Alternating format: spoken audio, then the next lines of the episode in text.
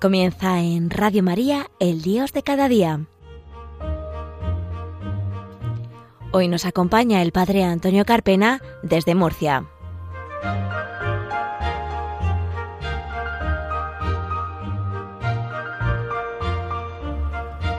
Buenos días, queridos oyentes de Radio María, bienvenidos a un nuevo programa de El Dios de cada día en las ondas de la Virgen, en las ondas de María. Es el primer programa que hago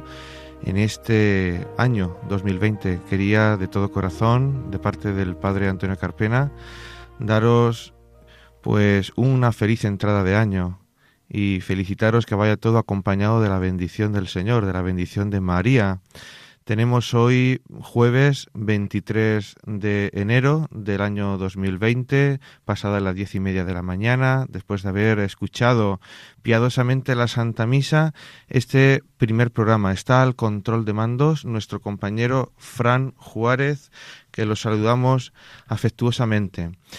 Y en este primer programa del Dios de cada día, que dirijo pues de vez en cuando, algún jueves, todos los meses, quería hoy traer a colación un tema importantísimo que debe de estar presente en el día a día de cada creyente, de cada cristiano, y no es otra cosa que la conversión. El cristiano está llamado a una conversión diaria, permanente, desde el inicio de su vida, porque el diablo, el enemigo, el padre de la mentira, pues está siempre al acecho, está siempre pues para intentar separarnos del amor de los amores, que es el Señor.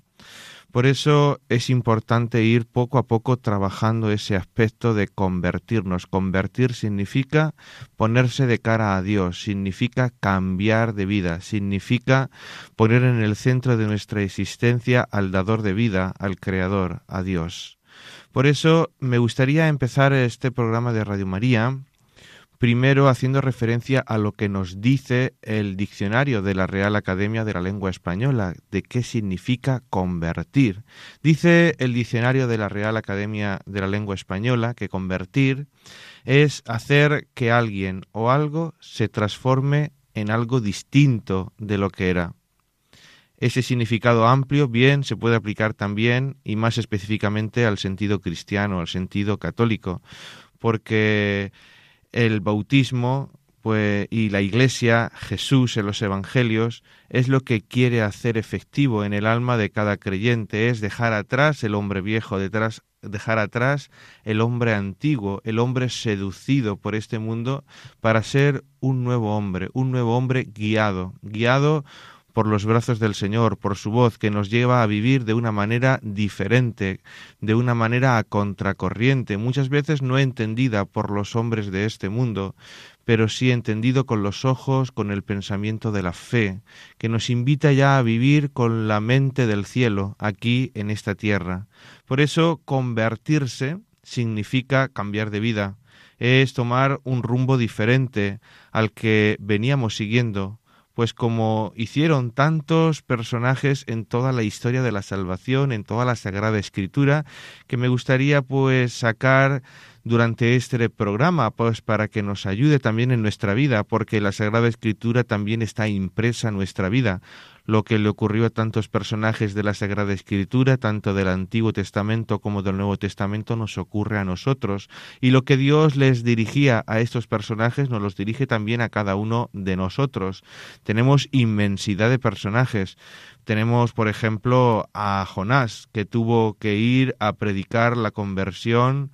a los ninivitas porque Dios había decretado la destrucción de Nínive, que era sobre todo pues una ciudad parecida a, Sodomo, a Sodoma y a Gomorra, una ciudad entregada a los vicios y con conceptos religiosos desviados. Y mandó a Jonás a profetizar y lo hizo en un principio de mala gana, lo hizo primeramente pues no escuchando la voz del Señor, intentando huir, montándose en ese barco para ir en total contraria dirección a la que Dios le había enviado. Pero al final, como ocurre también pues con Jacob, con Dios no se puede luchar, porque al final Dios siempre sale ganando y al final terminamos en el sitio donde Dios quiere. Por eso es importante vivir nuestra vida con alegría, en total disposición a la voluntad y aceptación de su voluntad de Dios. Por eso, eh, al final, Jonás pues anuncia esos castigos a los ninivitas si no se convierten. Y al final el rey de Nínive pues hace penitencia, manda el ayuno, manda revestirse de ceniza y al final, muy a pesar, a pesar de lo que Jonás piensa en un principio, ese pueblo se arrepiente y es el Señor quien conmuta la pena. Y lo que ocurrió es que también Jonás se tuvo que convertir primeramente para poder anunciar la conversión a ese pueblo pecador, porque Jonás se creía mejor, Jonás se creía con el derecho pues de no ser igual a ellos, de que porque él había tenido una vida totalmente entregada a Dios, de total docilidad, humildad, y ahora el Señor a ese pueblo pecador que había hecho con su vida lo que le había dado la gana, nos recuerda también a la palabra a la parábola del hijo pródigo, iba a tener pues el mismo resultado que su misma vida. Por eso qué importante es, qué importante es siempre estar pues a la disponibilidad, a la escucha del Señor en nuestra vida. Eh, Jonás tuvo que salir de su yo y tuvo sobre todo pues que ponerse pues en plena disposición. Tenemos también inmensidad de mm, personajes en toda la Sagrada Escritura que nos hablan de conversión y seguramente los oyentes que nos están escuchando cuando escuchen pues de qué personajes, de qué estamos hablando, dirán, "Oye, pues eso que le ocurrió a este personaje mm, me ha ocurrido a mí." Y esta opción de vida que tomó este personaje escuchando la voz del Señor, ¿por qué no me puede ocurrir a mí? ¿Por qué el Señor no me puede salvar de la situación en la que estoy viviendo? ¿Por qué el Señor no me puede devolver la alegría en la tristeza por la que estoy pasando? Porque muchas veces vivimos encerrados en nosotros mismos, para nosotros mismos, y no somos capaces de mirar más allá de nuestra propia nariz, de nuestro propio ombligo. Por eso hay más alegría en dar que en recibir y sobre todo en estar a disposición y dar la vida por el que tenemos al lado. Me viene ahora a la cabeza un segundo personaje después de hablar de Jonás, que todos conocemos que se lo tragó una ballena, y estuvo tres días en el vientre de esa ballena, como tres días estuvo Jesucristo en el seno del sepulcro, y el tercer día el día de la resurrección, es cuando Jonás apareció en esa ciudad Nínive donde él no quería verla ni en pintura. El segundo personaje que quiero traer a escena es el rey David. Todos conocemos pues la vida del rey David. El rey David comenzó siendo un muchacho pequeño, humilde, de pequeña estatura, incluso escuálido, en el que la gente no veía nada especial, incluso la gente pues se reía de él por su forma de ser, pero era un hombre valiente, era un hombre que tenía totalmente su confianza puesta en el Señor. Y era muy amigo de Jonatán, el, el rey, el hijo del rey Saúl. Y poco a poco, pues todos conocemos sobre todo la escena de cuando hiere, mata al, a Goliat, al gigante, a este filisteo que era enemigo del pueblo hebreo. Poco a poco la gracia de Dios se posa sobre él, va ganando batalla tras, tras batalla y gana pues una fama enorme hasta ser el rey de Israel, hasta ser el ungido de Dios. Y de ahí, a partir del rey David, vendrá también la descendencia genealógica del Mesías, que hemos escuchado hace poquito en Navidad, cuando se ha hablado de Jesús como el Emmanuel, como el Hijo de David, como el que ha de venir a cumplir todas las promesas que fueron impuestas sobre nuestros primeros padres. Pues el rey David fue creyendo, fue un fue creciendo, creyendo, fue un hombre sensato, fue un hombre que tenía la total confianza y amistad de Dios, un hombre que miraba sobre todo por su pueblo, también lo fue su hijo Salomón, pero como a todo hijo de hombre, como a nosotros, pues le vino la tentación, le vino pues las tentaciones de la carne sobre todo y se enamoró pues de una mujer que no debería haberse enamorado, de una mujer que estaba casada. Y no hizo otra cosa más que eliminar a aquel que se interponía entre ella y él, que era Urías, el marido de Bexabé, para poder así casarse con ella y poder tener el camino allanado y también que el hijo que esperaba de él pues pues naciera sin ningún problema y que no tuviera pues ningún enfrentamiento con su marido. En el rey David pues vemos un corazón entregado, él ante el castigo de Dios, ante ese pecado que fue la muerte del hijo que había tenido dentro de esa relación de pecado, pues lo vivió con total naturalidad, con total humildad, haciendo penitencia, haciendo oración sin cabrearse y sobre todo entendiendo el porqué de Dios, porque no todo se abarca con nuestra mente, que no es infinita, sino que es limitada el rey David nos enseña pues a vivir con total confianza en la voluntad del Señor y a saber pues que las relaciones en nuestra vida pues tienen unas consecuencias y que sobre todo estamos llamados a ser menos yo y a ser más Él, a ser más Jesús, ser más el Señor en nuestra vida, quien guíe y proteja toda nuestra existencia. Otro de los personajes que tenemos en la historia del pueblo de Israel, del pueblo hebreo, es Moisés y esa relación que tuvo con el pueblo de Israel. Moisés, que es el salvado de las aguas, que fue adoptado por la hija del faraón cuando fue recogido del río Nilo, cuando eh, su padre pues envió pues que todos los varones eh, judíos que nacieran tenían que ser exterminados porque el pueblo hebreo se iba haciendo muy grande y podía ser pues causa de problemas futuros eh, contra el pueblo egipcio. Lo adoptó como hijo suyo la hija del faraón y fue creciendo hasta que mató a un egipcio que vio que se estaba portando mal, hostigando a, a uno de los suyos, a un hebreo que estaba pues construyendo pirámides en la esclavitud que todos conocemos de Egipto y tuvo que huir, tuvo que huir hasta que Dios se le presentó y le dijo que tenía planes nuevos para él. Imagínate, Moisés con todos los miedos, todas las dificultades, ha huido de Egipto, no quiere ser juzgado, no quiere ser condenado, no quiere enfrentarse a las consecuencias de ese asesinato que había hecho,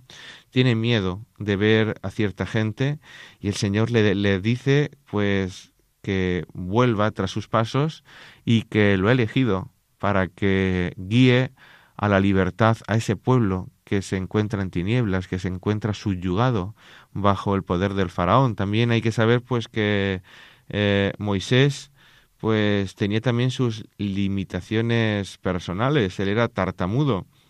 y va a poner todo tipo de excusas ante Dios para decirle, pero Señor, te has fijado en cómo soy, te has fijado de qué estoy hecho, pero no habrá cien mil personas mejores que yo para encargarse de cierta misión. Y fue el Señor que le dijo, tranquilo, no te preocupes, soy yo quien guía tus pasos, soy yo quien obra, y así mostraré mi gloria más fuertemente ante el faraón y ante los enemigos del pueblo elegido, del pueblo de Dios. Y así, pues vamos escuchando pues diferentes eh, ejemplos en la Sagrada Escritura, en los, en los profetas, por ejemplo, Jeremías, también tenemos Isaías, Oseas, Ezequiel, que una cosa común que hay entre todos estos profetas es que cuando son llamados por el Señor,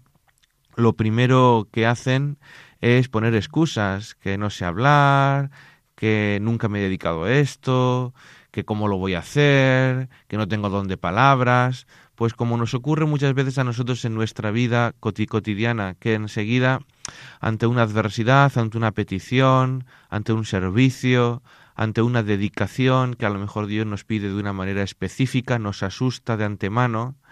y enseguida intentamos huir y, y escapar por la tangente y por el camino más fácil. Y enseguida pues ponemos excusas baratas con tal de escurrir el, el bulto y seguir viviendo nuestra vida como la vivíamos antes. El Señor nos pide altura de miras, el Señor nos pide sobre todo generosidad, nos pide que seamos portavoces de su misericordia, de su ternura y que seamos hombres de reconciliación, que seamos también pues como Noé, que llamó a la conversión al pueblo para que cambiara de posición, para que cambiara de actitud, para que cambiara de, forma de ser. Si no iba a venir el, el diluvio, se rieron de él. Además, ¿cómo construyes un arca aquí en mitad del campo? ¿Dónde la vas a llevar después? Al mar, al río, para que navegue. La gente no entendía que los planes de Dios no son los planes del hombre y que a Dios no se le puede medir con nuestro conocimiento. Y así pues seguimos avanzando en la historia de la salvación, conocemos a Abraham, el padre de la fe, que salió de Ur de los Caldeos y salió en busca, en busca de esa felicidad, de ese hijo que anhelaba, escuchando la voz de Dios, aún todavía sin saber quién era, y Dios lo bendijo con inmensidad de, de, bendiciones y le dijo que su descendencia sería más grande que las estrellas del cielo, que era la arena de las playas marinas. Y así ocurre pues con el pueblo de Israel, que vuelve a caer una y otra y otra vez en la misma piedra y así el pueblo de Israel es deportado una y otra vez a causa de sus pecados. Y poco a poco el Señor les va mostrando su condescendencia, su misericordia, les va haciendo ver que les ama y que el castigo es en aras de una nueva salvación, de un nuevo encuentro, de un nuevo despertar, no es castigo por castigo, os decía de las de los profetas antes especialmente quería nombrar a Oseas. Oseas que es eh, un profeta al que Dios le manda que se case con una prostituta para hacerle ver ante ante el estupor del pueblo hebreo que preguntará cómo te has casado con esta mujer para hacerle ver al pueblo que el matrimonio de Oseas con esta prostituta, pues imagen de ese matrimonio que está llevando el pueblo de Israel, que se está prostituyendo con los ídolos, que se está prostituyendo, pues haciendo las cosas que, que Dios reprueba. Y ya en el Nuevo Testamento tenemos pues parábolas maravillosas, el hijo pródigo, eh, estos dos hijos, uno que se va, vende y desperdicia todo lo que ha tenido, al final recapacita, vuelve humilde, con la cabeza gacha, y el padre no le castiga, no le fustiga, ni le juzga, sino que con los brazos abiertos, pues le abraza, le abraza, le ama, no le juzga. Tenemos la oveja perdida, como el Señor deja las 99, algo extraño en un pastor que dice, bueno, prefiero tener las 99 en la mano antes de la perdida, entra dentro de la estimación, que de vez en cuando algún animal se muera, se pierda, pero no voy a dejar la 99 pues por buscar a una sola. El Señor, su forma de actuar y de, y de ser es muy diferente. Él te ama, Él te quiere. Si tuviera que morir y buscarte y entregar la vida y volver a bajar del cielo y volver a pasar por la pasión, muerte y resurrección, por ti solo que me estás escuchando, lo haría, sin dudarlo ni un solo momento. Me gustaría, porque yo en, los programas que hago del Dios de cada día, desde que estoy en Radio María, me gusta sobre todo hablar de también de los eh, cantantes católicos para promocionarlos y la música es algo que nos lleva siempre al corazón y que nos toca y como decía San Agustín se reza dos veces. Os quería hacer partícipes de una canción que acabo de escuchar que está recién lanzada de una artista mexicana Cindy Esparza que es maravillosa esta canción y os la voy a dejar pues para seguir con ese clima de oración y después continuamos un poquito con el programa hablando ya con, de los últimos personajes de conversión de la Sagrada Escritura y hablando de algo que vamos a hacer en muy poquitos días que es eh, el octavario de oración por la unidad de los cristianos. Os dejo con esta preciosa canción que es A tu lado siempre iremos María.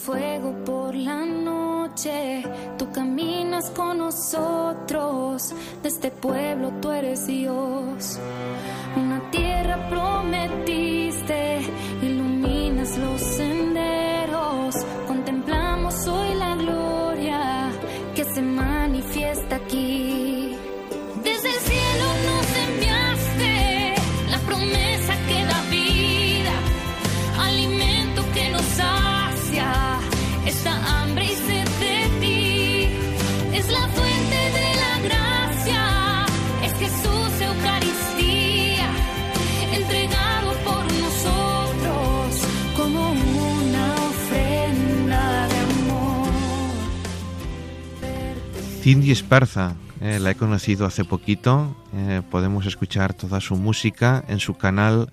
de YouTube, en esta canción que acabamos de escuchar, que a mí especialmente me gusta, pero en sucesivos programas seguiremos escuchando más temas suyos. Este tema que hemos escuchado hoy, a tu lado siempre iremos, María. Y siguiendo eh, con la temática de este programa, primero del año,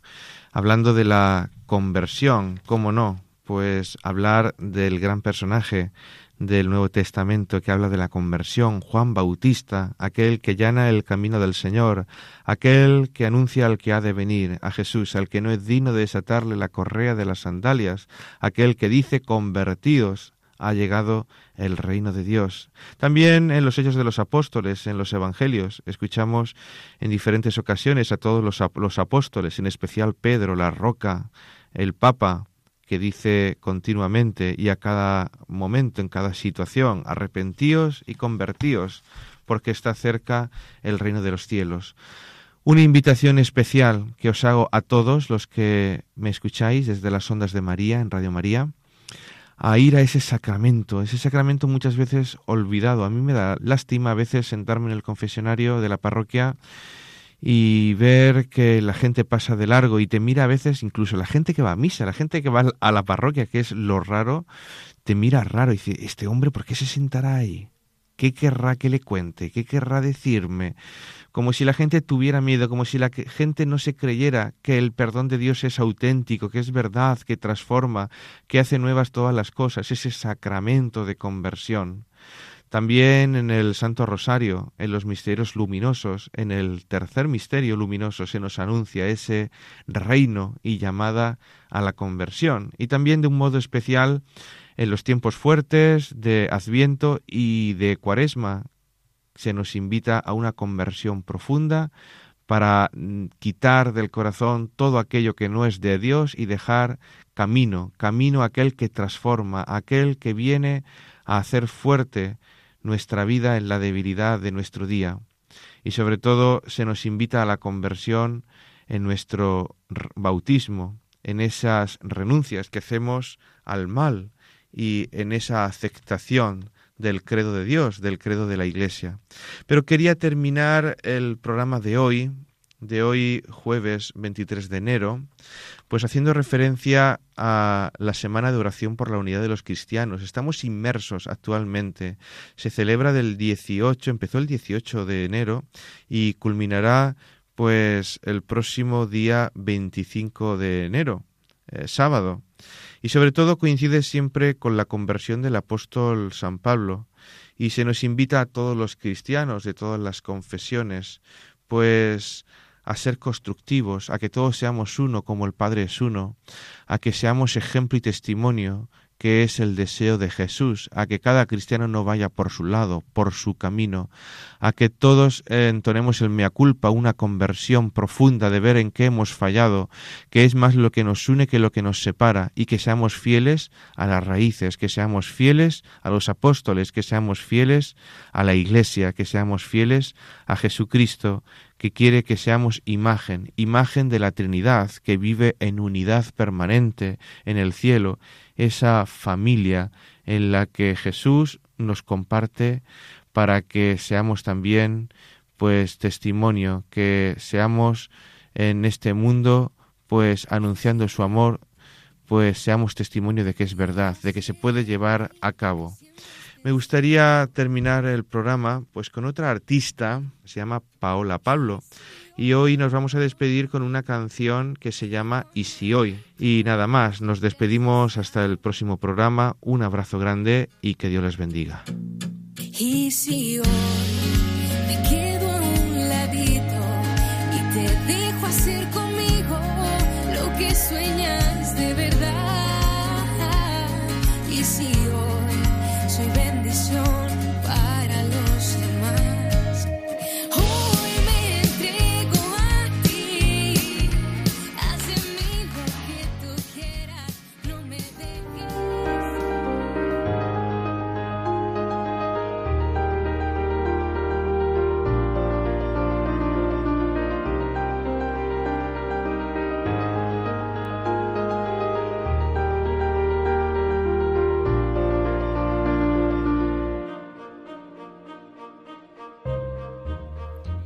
Finaliza en Radio María, El Dios de cada día.